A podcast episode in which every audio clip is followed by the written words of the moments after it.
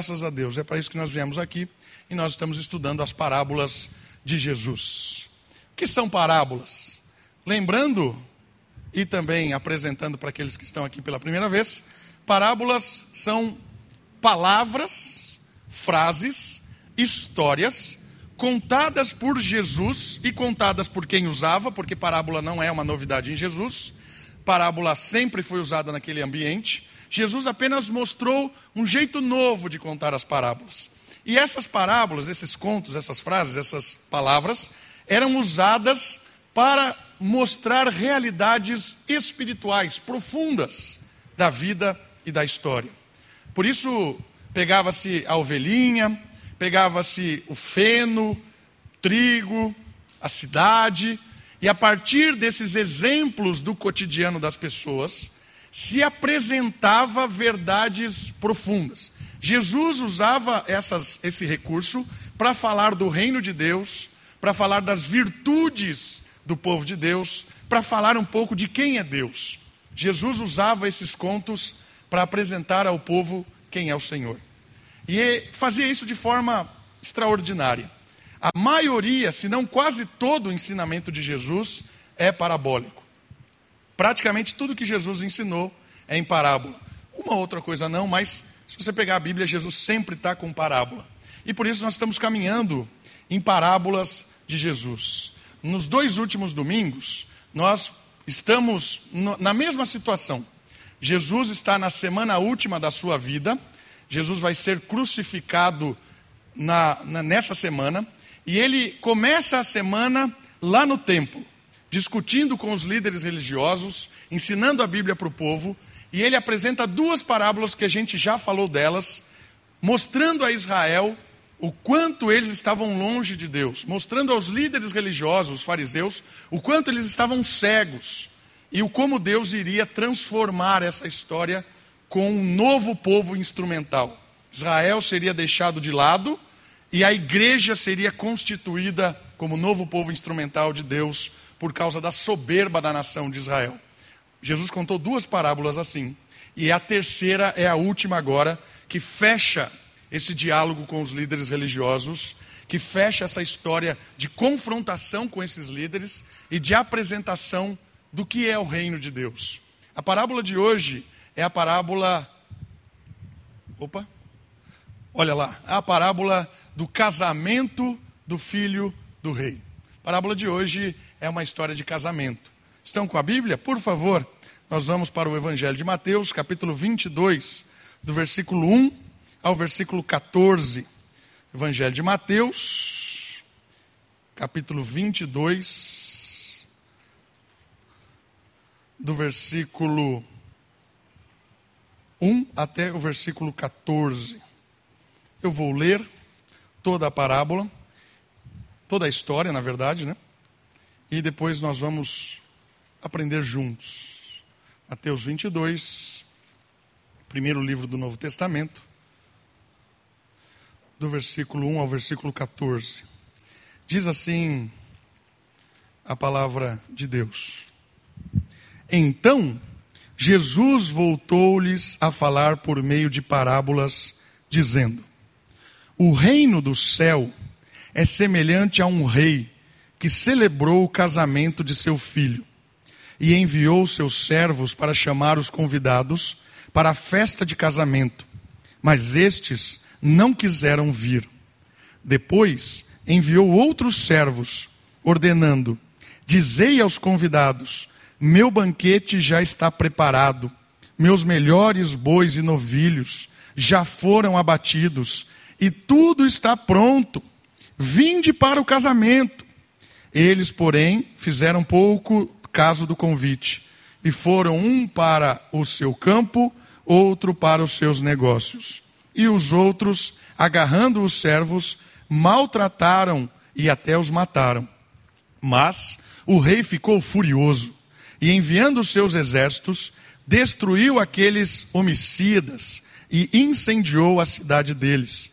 Então disse aos servos: Na verdade, o banquete de casamento está preparado, mas os convidados não eram dignos. Ide pelos cruzamentos das ruas e convidai para o casamento quantos encontrardes? E aqueles servos saíram pelas ruas e reuniram todos os que encontraram, tanto maus quanto bons. E o salão nupcial, o lugar da festa, ficou cheio de convidados. Mas, quando o rei entrou para ver os convidados, encontrou ali um homem que não se vestia de traje nupcial. E perguntando-lhe: Amigo, como entraste aqui sem traje nupcial? Ele, porém, calou-se. Então o rei ordenou aos servos: amarrai-lhes os pés e as mãos e lançai-o nas trevas exteriores. Ali haverá choro e ranger de dentes, porque muitos são chamados, mas poucos escolhidos. Essa é a parábola de hoje. E a parábola de hoje é uma, é uma conversa sobre salvação. O papo de hoje é sobre salvação. A história de hoje tem por trás a salvação, o projeto de salvação para o mundo, de Deus para o mundo. Olha só, algumas informações importantes. Acompanhe comigo. É a terceira de uma sequência de parábolas. Ela revela algo aos líderes religiosos e ao povo. Por que essa interrogação? Porque o Evangelho de Marcos, quando acaba a segunda parábola, a parábola que a gente semana passada estudou, ele menciona que os líderes foram embora. Por isso parece que talvez os líderes não ouviram essa terceira parábola. Parece que só o povo que está ali ouviu a parábola. Mas é difícil resolver essa questão.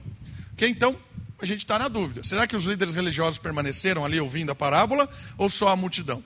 Okay? O público, a gente está meio que na dúvida aqui. Mas a parábola é contada do mesmo jeito apesar de Marcos não contar mais. Marcos encerra, é só o Evangelho de Mateus que conta essa parábola.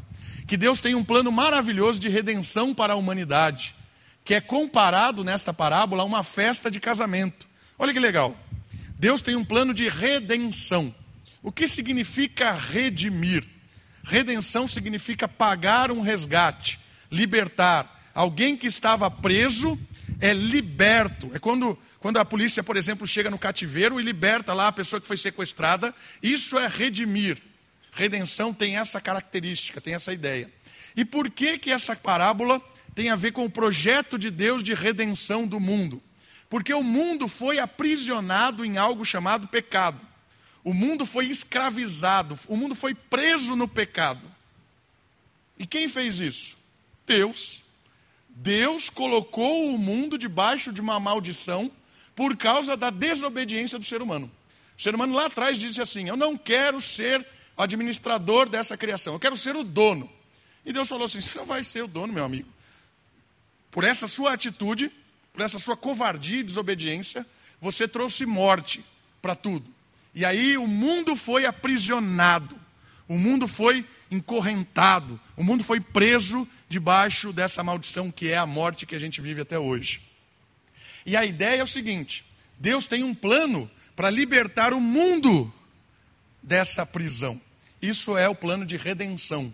Deus tem um plano em que o mundo vai ser liberto, a humanidade e a criação. Romanos 8 trabalha isso de forma fantástica. Que a criação aguarda e suporta o dia da libertação, o ser humano liberta, aguarda o dia da libertação. Então a ideia de redenção é a ideia de que Deus vai libertar esse mundo do próprio pecado, Deus vai libertar esse mundo da morte, ok? Então essa história trabalha essa temática, trabalha a temática da redenção para a humanidade, que é comparada nessa parábola com uma festa de casamento. O casamento aqui é esse dia, o dia final da libertação, o dia em que haverá celebração de uma nova terra, de uma nova existência, uma forma nova de se viver. Então a, a parábola conta essa história de redenção. O convite para este banquete é primariamente ao povo de Israel e em seguida é estendido a todos os cantos do mundo. A gente também já tem aprendido aqui que Deus levantou um povo e a partir desse povo queria mostrar a salvação para todos os outros povos. O projeto de Deus era chegar até o reino de Cristo. E a, para chegar ao reino de Cristo, Deus levantou um povo. E esse povo, Israel, culminaria a sua história na chegada do reino de Cristo e faria parte do reino de Cristo. Mas o que aconteceu? Israel foi soberbo, orgulhoso. E na parábola nós vamos perceber esse orgulho de Israel. E por causa desse orgulho, Israel foi deixado de lado do reino, porque não quis entender a dimensão do que Jesus veio fazer, trazendo um reino espiritual. Mas o povo de Deus, que era Israel, foi usado na história de várias formas para abençoar os povos, mas acabou sendo orgulhoso, acabou perdendo o seu privilégio. Essa parábola também vai falar um pouco sobre isso. Certo? O privilégio de ser povo instrumental de Deus durante um tempo fez com que Israel perdesse a noção de que havia um progresso na redenção. Que isso significa? Significa que Deus não deixaria Israel para sempre. Israel foi um projeto temporário para que o reino chegasse. E aí, daquela nação, Deus faria uma nação multicultural. Não só um povo de Israel, mas o povo de todo mundo, como é a igreja. A igreja é o povo constituído de brasileiros, argentinos, japoneses, americanos, de todas as nações. Israel foi usada por Deus por um tempo até que a igreja chegasse. Só que o que aconteceu? No momento em que a igreja chegou, no momento que o Espírito trouxe a realidade de um povo agora espiritual, Israel se ensoberbeceu e não quis. Então Israel foi deixado de lado desse projeto por causa do seu orgulho. É isso que nós vamos ver na parábola. Ok, então esse é o contexto da parábola. É isso que a parábola hoje vai nos ensinar. Um papo sobre redenção, sobre salvação, sobre o privilégio de ser usado por Deus nesse projeto de salvação. Ok? Primeiro elemento que aparece na parábola é a festa de casamento. Festa de casamento. Havia um rei e o rei, no capítulo 22, começa dizendo que esse rei tem para oferecer uma festa de casamento aos seus filhos, ao seu filho. Olha só, a ideia de casamento, de onde vem essa ideia de casamento? Não é novidade que Jesus está usando essa analogia, essa parábola. Essa ideia de casamento repousa no linguajar dos profetas. Os profetas usavam essa, esse linguajar. Olha só, Israel como a noiva e Deus como noivo. Aparece em Isaías 62, capítulo 62, versículo 5. O povo de Deus é comparado à noiva e Deus é comparado ao noivo. Deus tem um projeto, uma celebração de casamento com o seu povo. Olha que bonita essa linguagem. Então vem dos profetas. Também aparece a idolatria como adultério. Está lá em Jeremias, capítulo 3. Ou seja, quando o povo de Israel parava de obedecer a Deus, de prestar culto a Deus, e começava a prestar culto a outros deuses, queria servir por conta própria, isso era comparado pelos profetas como um adultério. Já que havia um casamento, uma promessa de casamento, quando a noiva ia para outro Deus, né, outro ídolo, ela comparado isso como um adultério. Isso é linguagem profética. E também aparece muitas vezes esse amor de casamento, como em Jeremias 2:2 o amor de Deus para o seu povo, o povo que se beneficia desse amor. É muito legal esse linguajar. A festa promovida representa a união de Cristo e o seu povo santificado. Queria que você deixasse o seu dedinho aqui. Vamos para Apocalipse. Olha só esse texto que interessante. Apocalipse 19, de 7 a 9. Último texto da Bíblia, último livro da Bíblia. Livro de Apocalipse, capítulo 19, do verso 7 ao verso 9.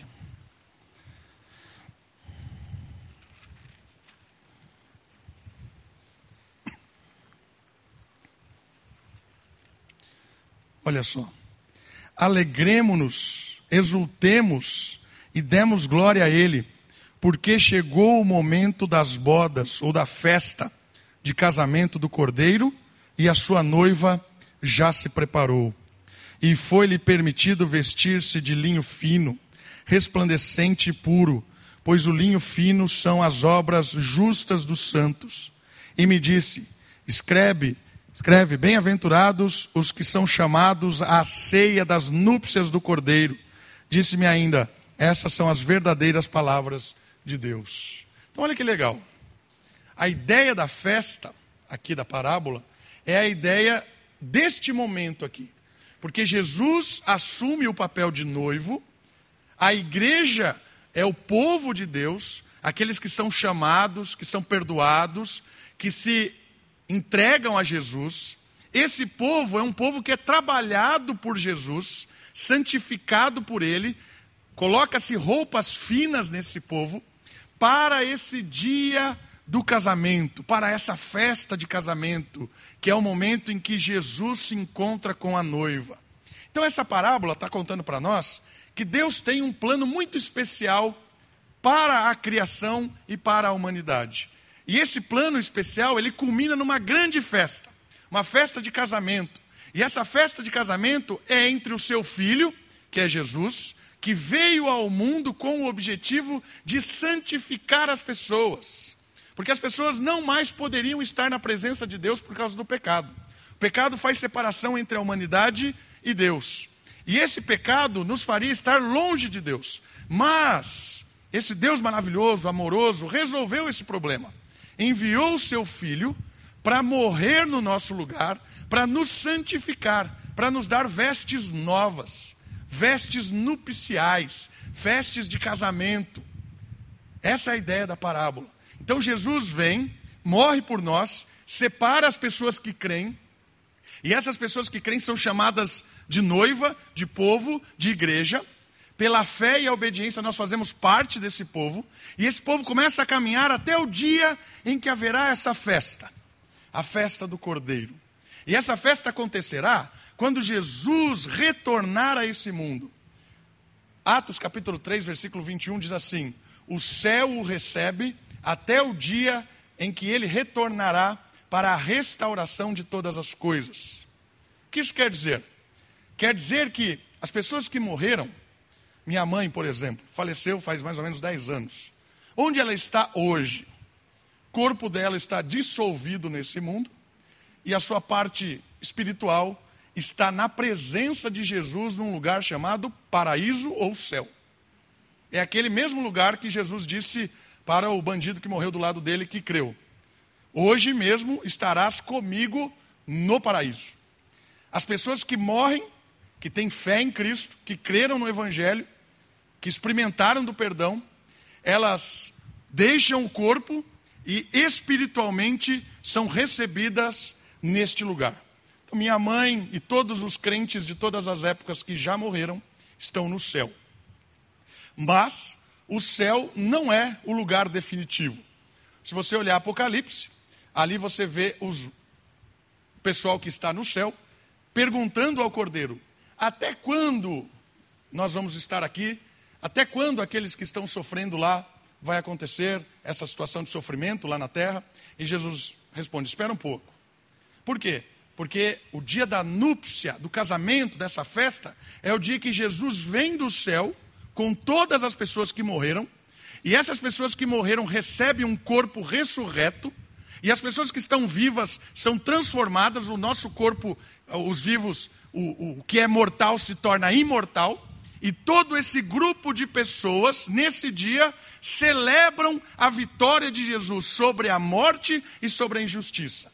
Nesse dia dessa festa, é o dia em que a terra será dissolvida da sua maldade a terra será restaurada, limpa, a injustiça acabou. É a festa em que aqueles que foram perdoados por Cristo, que fazem parte da sua igreja, não só agora, mas de todo sempre, todos aqueles que creram em Cristo, até mesmo antes dele vir, criam que ele viria, essa, esse povo todo estará reunido para habitar agora um novo céu e uma nova terra.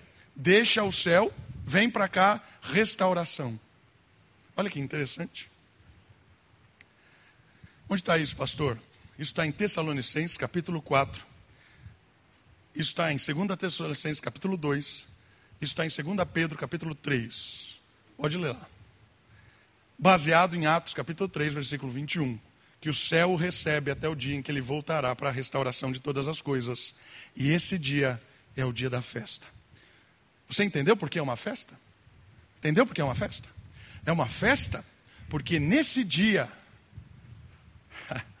os poderosos vão cair.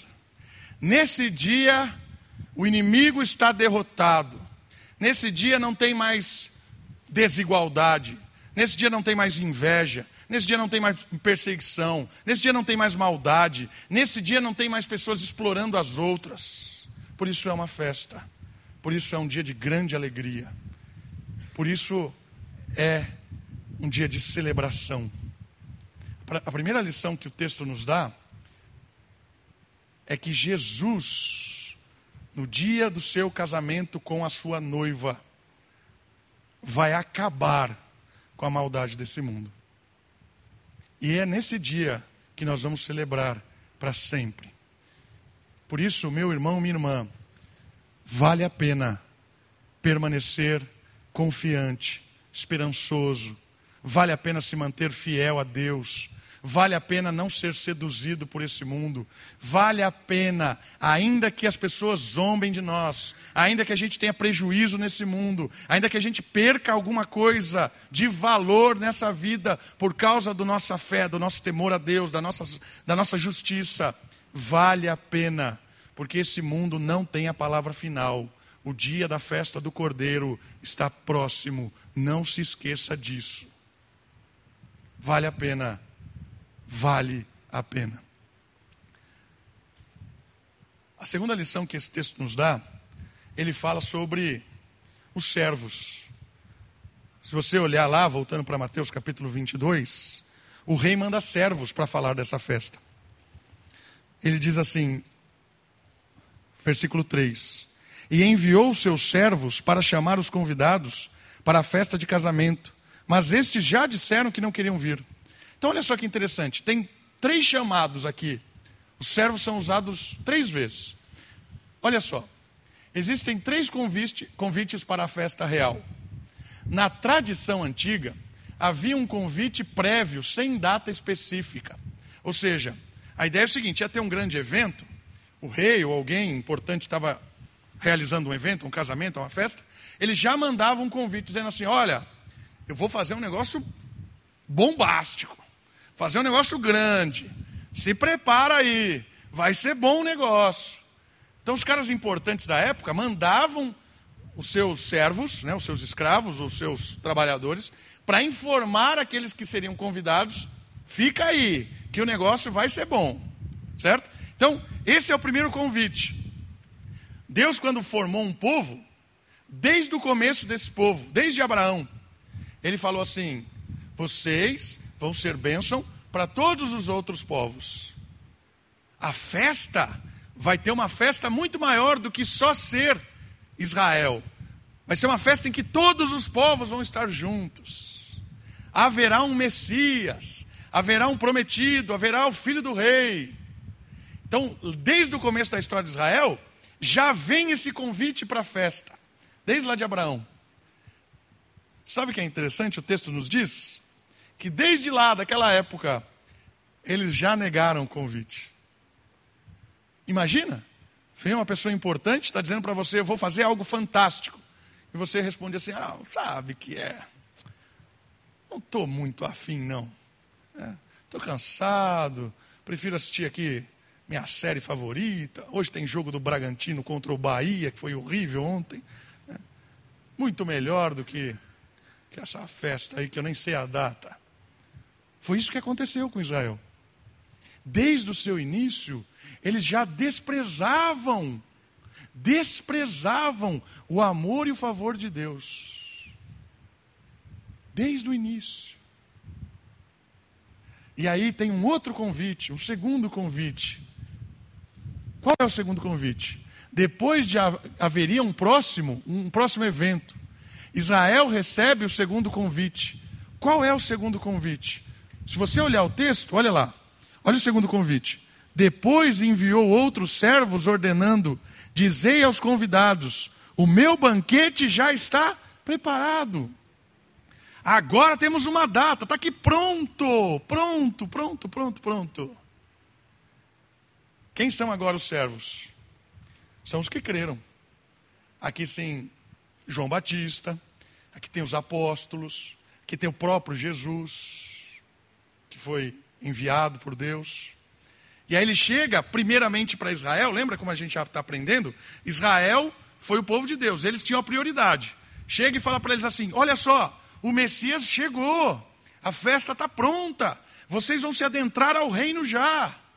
Estão convidados, vamos, vamos comer dessa fartura espiritual que já está disponível. Chega o segundo convite. Israel recebe esses dois convites, mas responde de forma negativa. Por isso acabam sendo sentenciados pelo rei. Olha o que acontece quando Israel recebe essa segunda informação, e olha o que eles falam. Está lá no texto de Mateus 22. Presta atenção nisso aqui. Versículo 5. Eles, porém, fizeram pouco caso do convite e foram um para o seu campo, outro para os seus negócios, e os outros, agarrando os servos, maltrataram e os mataram. Começando pelo último aqui que aconteceu. Eles fizeram isso com Jesus. Quando Jesus acabou de contar essas parábolas, os líderes religiosos se organizaram para matar Jesus. Porque Jesus estava apresentando o convite e eles quiseram matá-lo. Fizeram isso com Estevão, primeiro mártir cristão, pregou lá a história de salvação, pregou o convite e eles mataram. Olha que missão interessante. O orgulho deles, a soberba, a cegueira espiritual era tão grande que eles queriam ser de novo o dono do projeto, como Adão quis ser o dono do jardim. Os líderes religiosos estavam acomodados com a sua vida, com seus benefícios. Eles não queriam mais nada, estava bom, eu não quero mais nada. E quem está dizendo o contrário disso, nós vamos dar um fim nesses indivíduos. Deus sentenciou eles. Deus sentenciou eles. Você vai ver no próximo versículo. Mas antes dessa sentença para Israel, não vou falar da sentença primeiro e depois aplicar para nós. Olha só o que disse o versículo seguinte. Então disse aos servos: Na verdade, o banquete de casamento está preparado.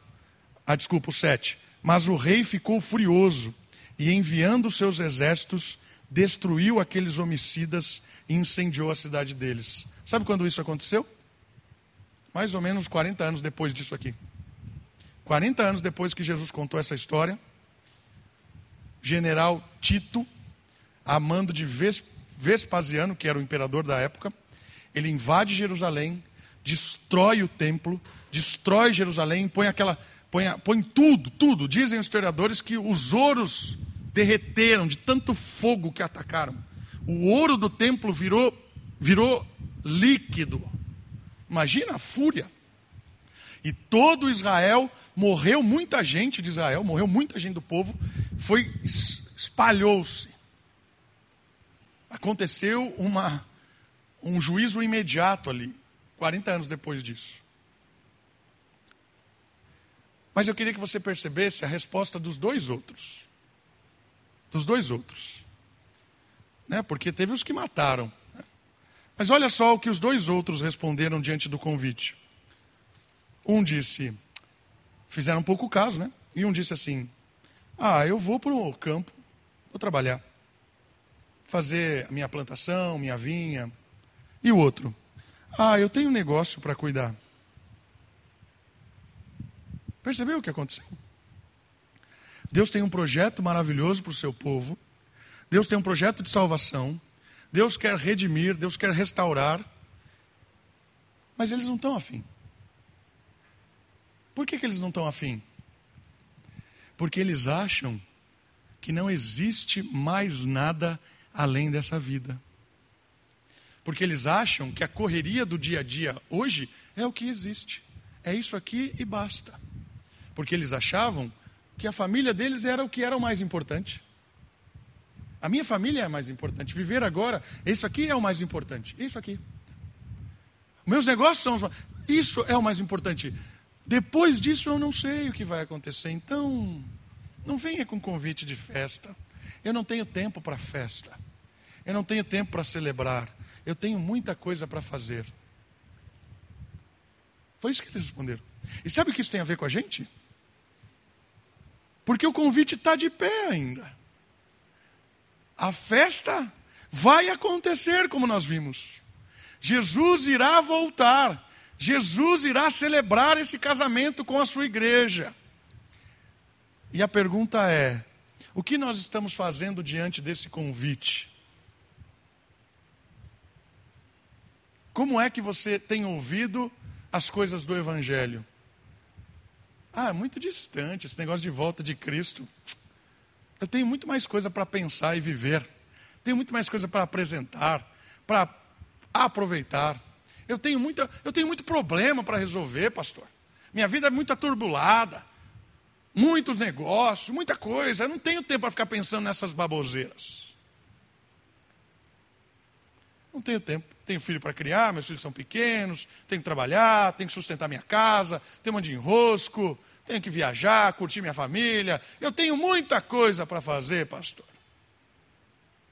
Não tenho tempo para pensar em casamento com Cristo.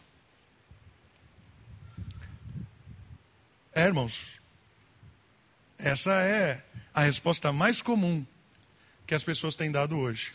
Hoje eu fui pregar de manhã na igreja lá no Jardim das Oliveiras e sentei lá, comecei a conversar com o presbítero. E o presbítero, bate-papo ali, informal, ele me disse uma coisa que é exatamente o retrato desse texto. Disse assim: Sabe qual é a maior dificuldade, pastor, hoje?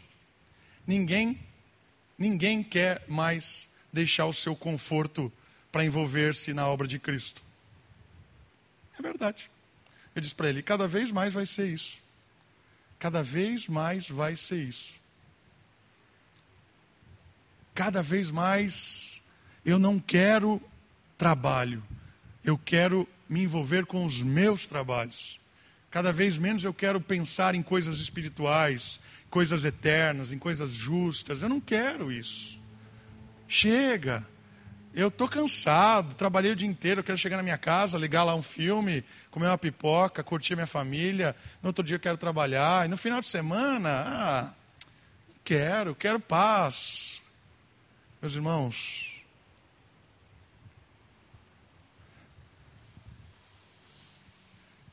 essa é a maior ilusão desse mundo. Esse é o maior engano que o mundo que jaz no maligno coloca no nosso coração. Ele quer que a gente resolva os nossos problemas imediatos e não consideremos os nossos problemas importantes.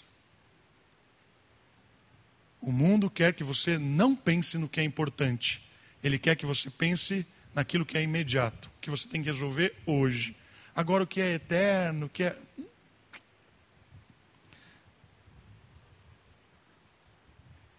Uma outra lição interessante desse convite é que quem fala a verdade, os servos que foram convidar para o banquete, para a festa, não sei se você percebeu, eles são desprezados e até mortos.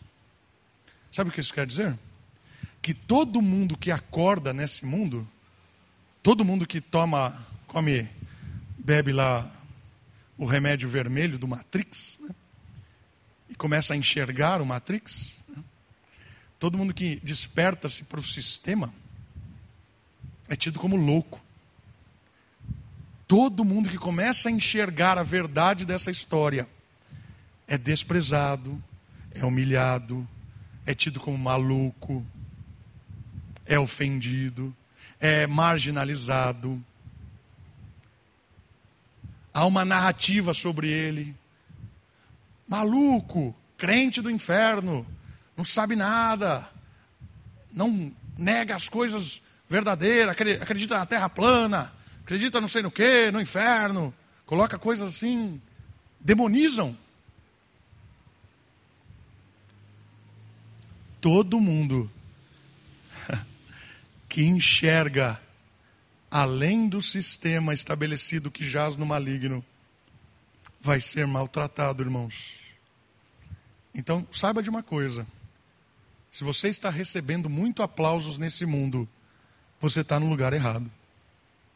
Se as pessoas te amam demais nesse mundo, você está com o discurso errado. Se você é muito bem quisto no meio dos ímpios, eu quero dizer para você que você está com a informação errada. Você ainda está cego, faz parte do sistema, não entendeu nada. Porque a partir do momento em que a gente diz sim ao convite de Cristo, a gente começa a enxergar esse mundo. As pessoas não querem mais a gente.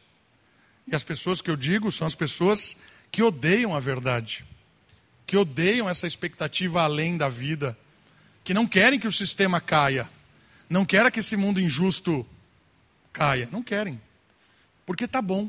É o que os líderes religiosos dessa época estavam querendo. A gente não quer que esse sistema caia, porque esse sistema favorece a gente. É um, um sistema de exploração do povo, é um sistema que produz desigualdade, é um sistema que mata as pessoas. A gente não quer que ele termine. Por quê? Porque nós saduceus, nós fariseus, nós nos damos bem com ele. Tá bom para a gente. A ideia é que quando a gente descobre que o sistema do mundo é o mesmo, a gente para de ser bobo desse mundo e a gente para de correr atrás do vento. A gente para de dar importância para aquilo que as pessoas querem que a gente dê importância. A gente começa a investir naquilo que é eterno a gente começa a investir no que é eterno. Nós vamos falar mais sobre isso, porque o que vai acontecer agora é extraordinário. Porque Jesus vai. O convite do casamento de Jesus agora vai para o ponto de ônibus. Né? Acho que a encruzilhada, o melhor lugar que tem hoje para você entender o que é a encruzilhada do texto é isso aqui. Ó. É o ponto de ônibus. Aqui tem de tudo. Né? Tem de tudo, e, tudo, tudo. Quem anda de ônibus sabe o que eu estou falando. Né? Os, o convite agora para a festa foi para o ponto de ônibus. Por quê? Porque agora todo mundo é convidado. Tinha uma delegação ali para Israel, mas Israel não era digno, como o próprio rei disse. E agora o convite para a festa vai para o ponto de ônibus. Olha lá. Os de Israel se tornaram indignos da festa. Assim, o rei abre o chamado para todos os lugares desse mundo. Há um chamado universal para o reino. Deus revela a sua graça, mostrando que sua salvação atinge todo o mundo. Deixe seu dedo em Mateus, vai comigo nesse texto de Tito. Olha só que interessante esse texto. Tito, capítulo 2, versículo 11. O convite, o chamado é universal. Tito capítulo 2, versículo 11.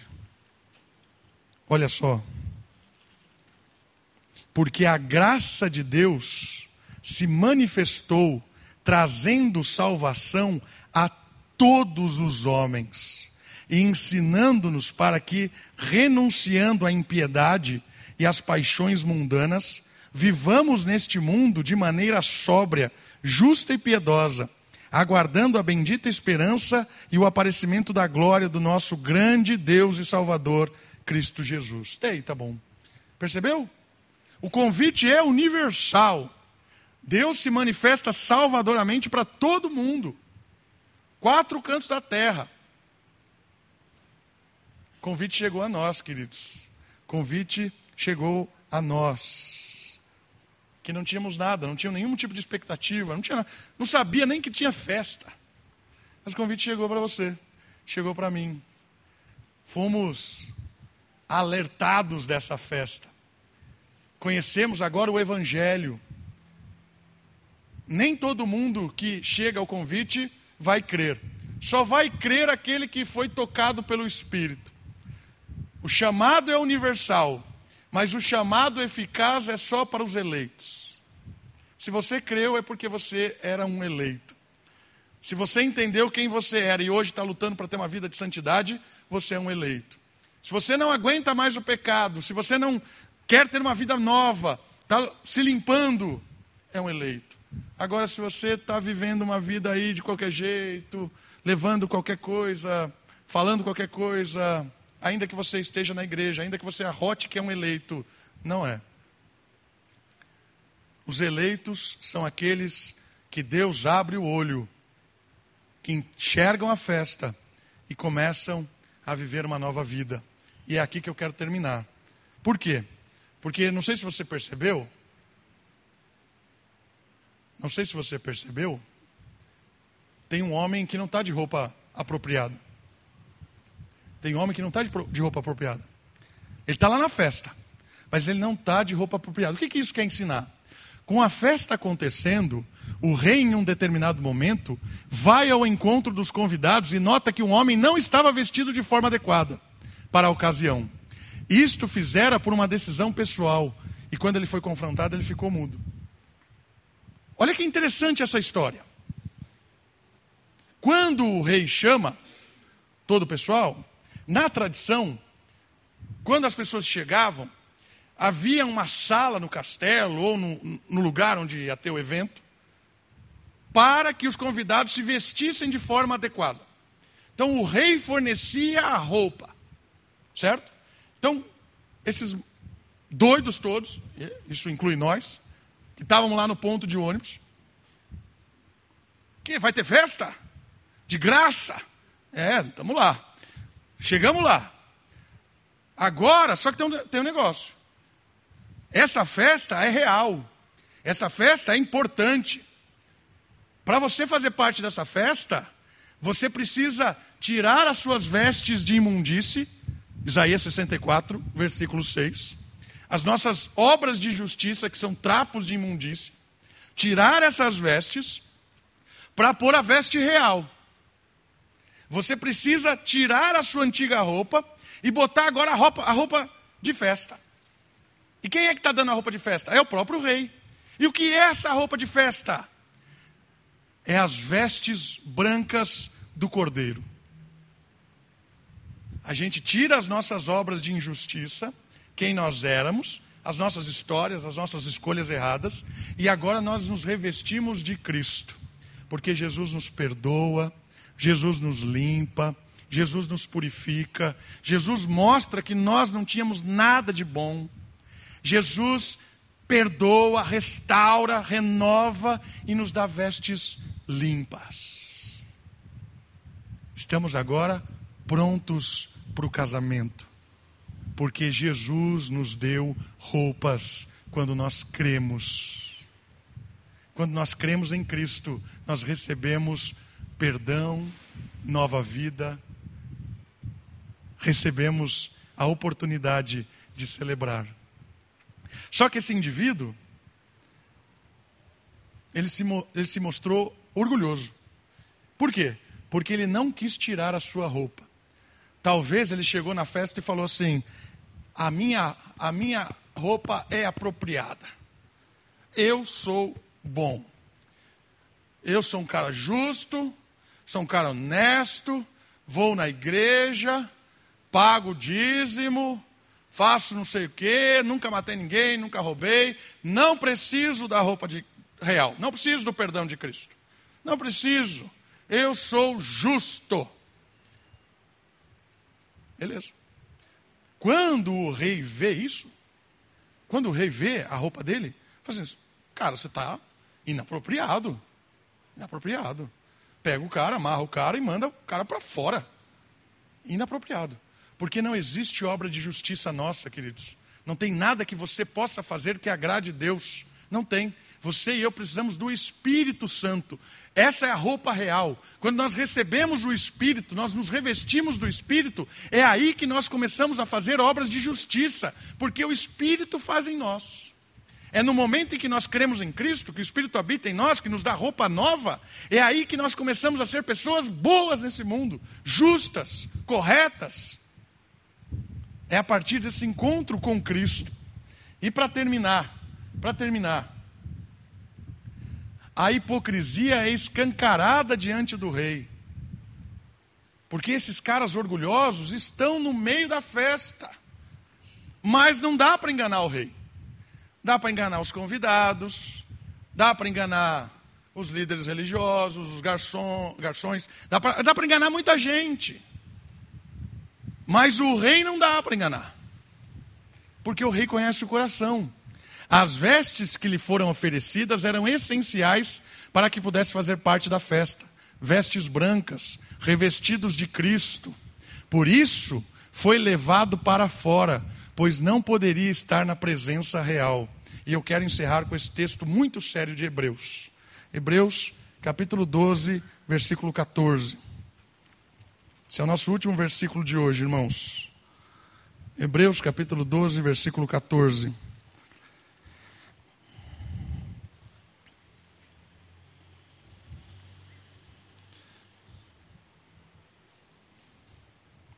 Procurai viver em paz com todos e em santificação, sem a qual, sem a qual ninguém verá o Senhor.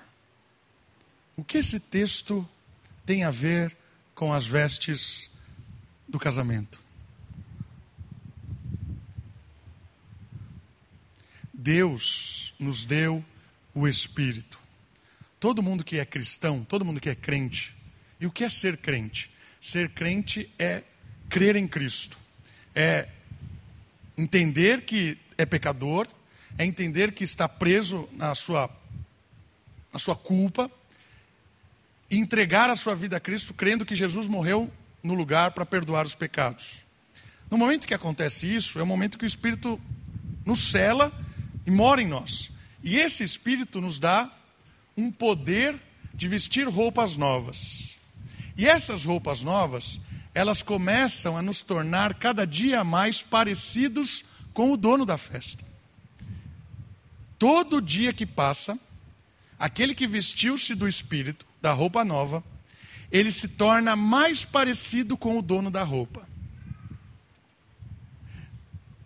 Se isso não for verdade, a pessoa não está com roupa nova, ela continua com a roupa antiga. Ela está enganada na festa. No dia em que Jesus voltar para o casamento, essa pessoa vai ser expulsa da festa. A hipocrisia será escancarada. Sabe qual é essa lição? A lição disso? Queridos, o que é ser cristão? O que é estar na festa? O que é fazer parte do povo de Deus? O que é santificação? Presta atenção nisso aqui. Isso aqui é fundamental. Ser cristão é você ser revestido dos ideais de Cristo, por causa do Espírito. E a partir desse Espírito, você tem uma vida renovada. Não é só religiosidade. Não é só frequentar um lugar, vestir-se de um jeito, carregar a Bíblia para cima e para baixo, falar que. Não é isso. Por quê? Porque isso é o que o cara estava fazendo da festa.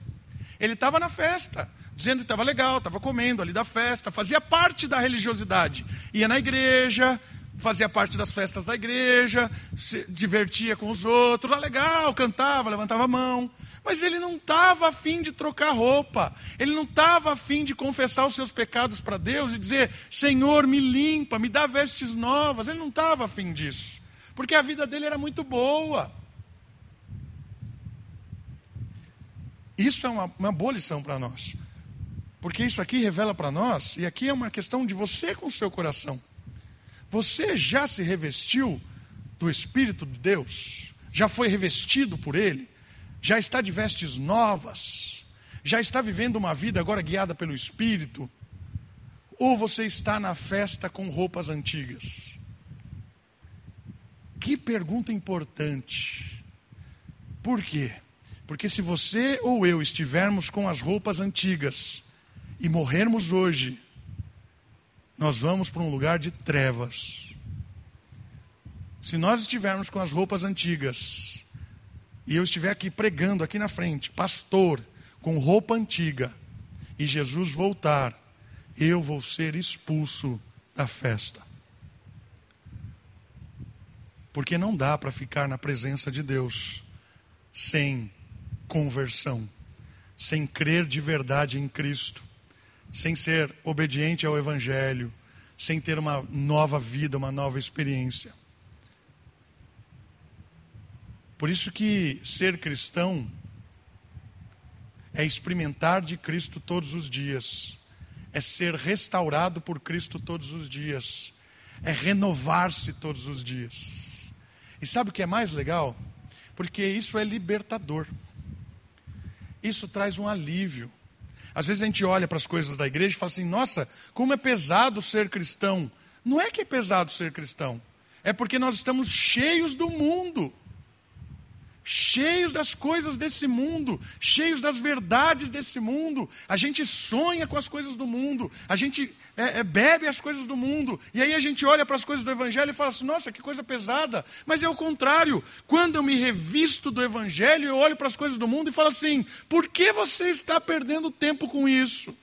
Por que você está dando tanto tempo para essa bobagem? Por que você está investindo tanto dinheiro nisso? É libertador.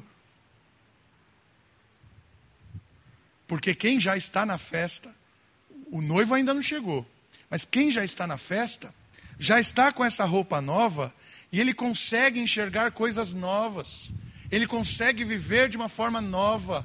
E essa forma nova, muitas vezes, é mal vista pelas pessoas que não conhecem o Evangelho, mas é uma forma de amor, é aquele texto que o Ivanildo leu hoje respondendo o mal com o bem, agindo com amor nesse mundo, sendo pessoas justas, honestas. Maravilhoso isso.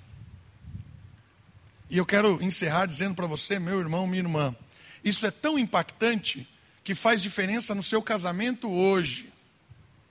Pastor, meu casamento está ruim. Sabe por que está ruim?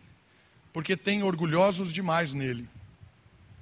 Tem pessoas que não estão afim de tirar a roupa antiga e botar a nova. É por isso que o casamento está ruim. Começa a ser prático. Baixar a bolinha, tirar o seu ego e botar a roupa de Cristo e sentar com a sua esposa e com o seu marido e falar assim: vamos começar de novo? Vamos começar de novo? Vamos conversar agora, a partir desse momento, uma conversa em que a gente vai pensar nas coisas de Deus em primeiro momento? Tenha certeza, seu casamento vai melhorar infinito. Às vezes o relacionamento com os nossos filhos estão ruins. E é por causa disso. Ou por causa que é orgulho dos pais, orgulho dos filhos. Roupas antigas ainda. Precisamos nos revestir do Evangelho. Se o seu namoro está ruim, namoro ruim, namoro sujo, não respeita um outro, põe a mão onde não devia, roupas antigas. Senta com o seu namorado, com o seu namorado e fala assim: vamos começar de novo? Porque não existe situação que Deus não reverta, meu irmão. Deus resiste ao hipócrita, que está ouvindo o que tem que fazer e não faz.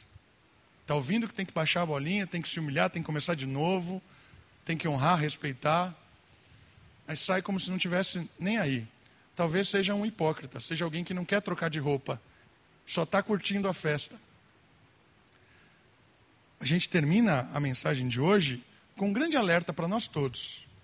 Nós podemos corrigir a relação que nós temos com a nossa família, com os nossos amigos, com a própria igreja, com as pessoas que trabalham com a gente, corrigir a maneira de ver as coisas, de interpretar, de agir, buscar ser pessoas justas, amáveis, pessoas que são respeitadas.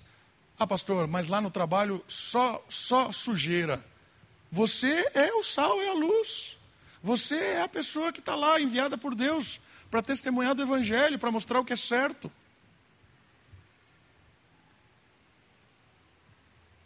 Nós fomos chamados para mostrar para esse mundo que há uma festa, que Deus mesmo está oferecendo a roupa.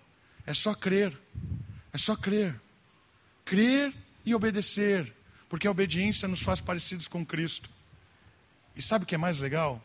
Quando a gente começa a viver assim, nós temos uma vida muito melhor, prazerosa, satisfeita, alegre, feliz. Não com as coisas que esse mundo está dizendo, mas com as coisas que vêm do Evangelho, vêm desse Deus maravilhoso que nos ama e que cuida de nós, mesmo ainda quando a gente é rebelde.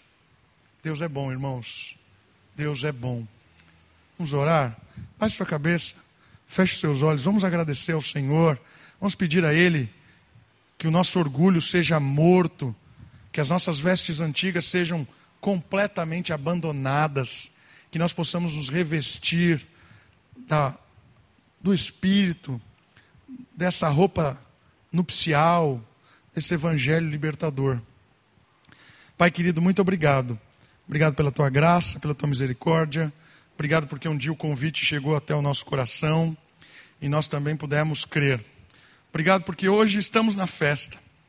Estamos aqui já, festa antecipada, igreja, culto é a festa antecipada. Temos aqui tendo um gostinho do que vai ser o dia em que nós celebrarmos a festa com o Senhor. Ó Deus, não permita que a gente continue com as nossas vestes antigas. Não deixe, ó Pai, nosso orgulho tomar conta do nosso coração, nossa vaidade, nosso ego, nossa dignidade, nosso senso de justiça. Que nada disso tome conta do nosso coração, ó Deus. Mas nos nos liberta, Pai. Faz com que a gente tire essas nossa, nossas roupas injustas, para que a gente se vista completamente do Teu Espírito, do Teu Evangelho, da Tua palavra, para experimentar da verdade do Senhor e para agir nesse mundo de uma forma nova, transformadora, Deus. Cuida de nós, cuida das nossas famílias, cuida da Moriá, que nós possamos ser um povo abençoado, que leva o convite dessa festa que ainda vai acontecer e já está acontecendo de forma prévia, que a gente leve esse convite para as pessoas que convivem com a gente. Ó oh Deus, oro por todos nós, tenha misericórdia de nós, cuida de nós. Oramos no nome de Jesus. Amém.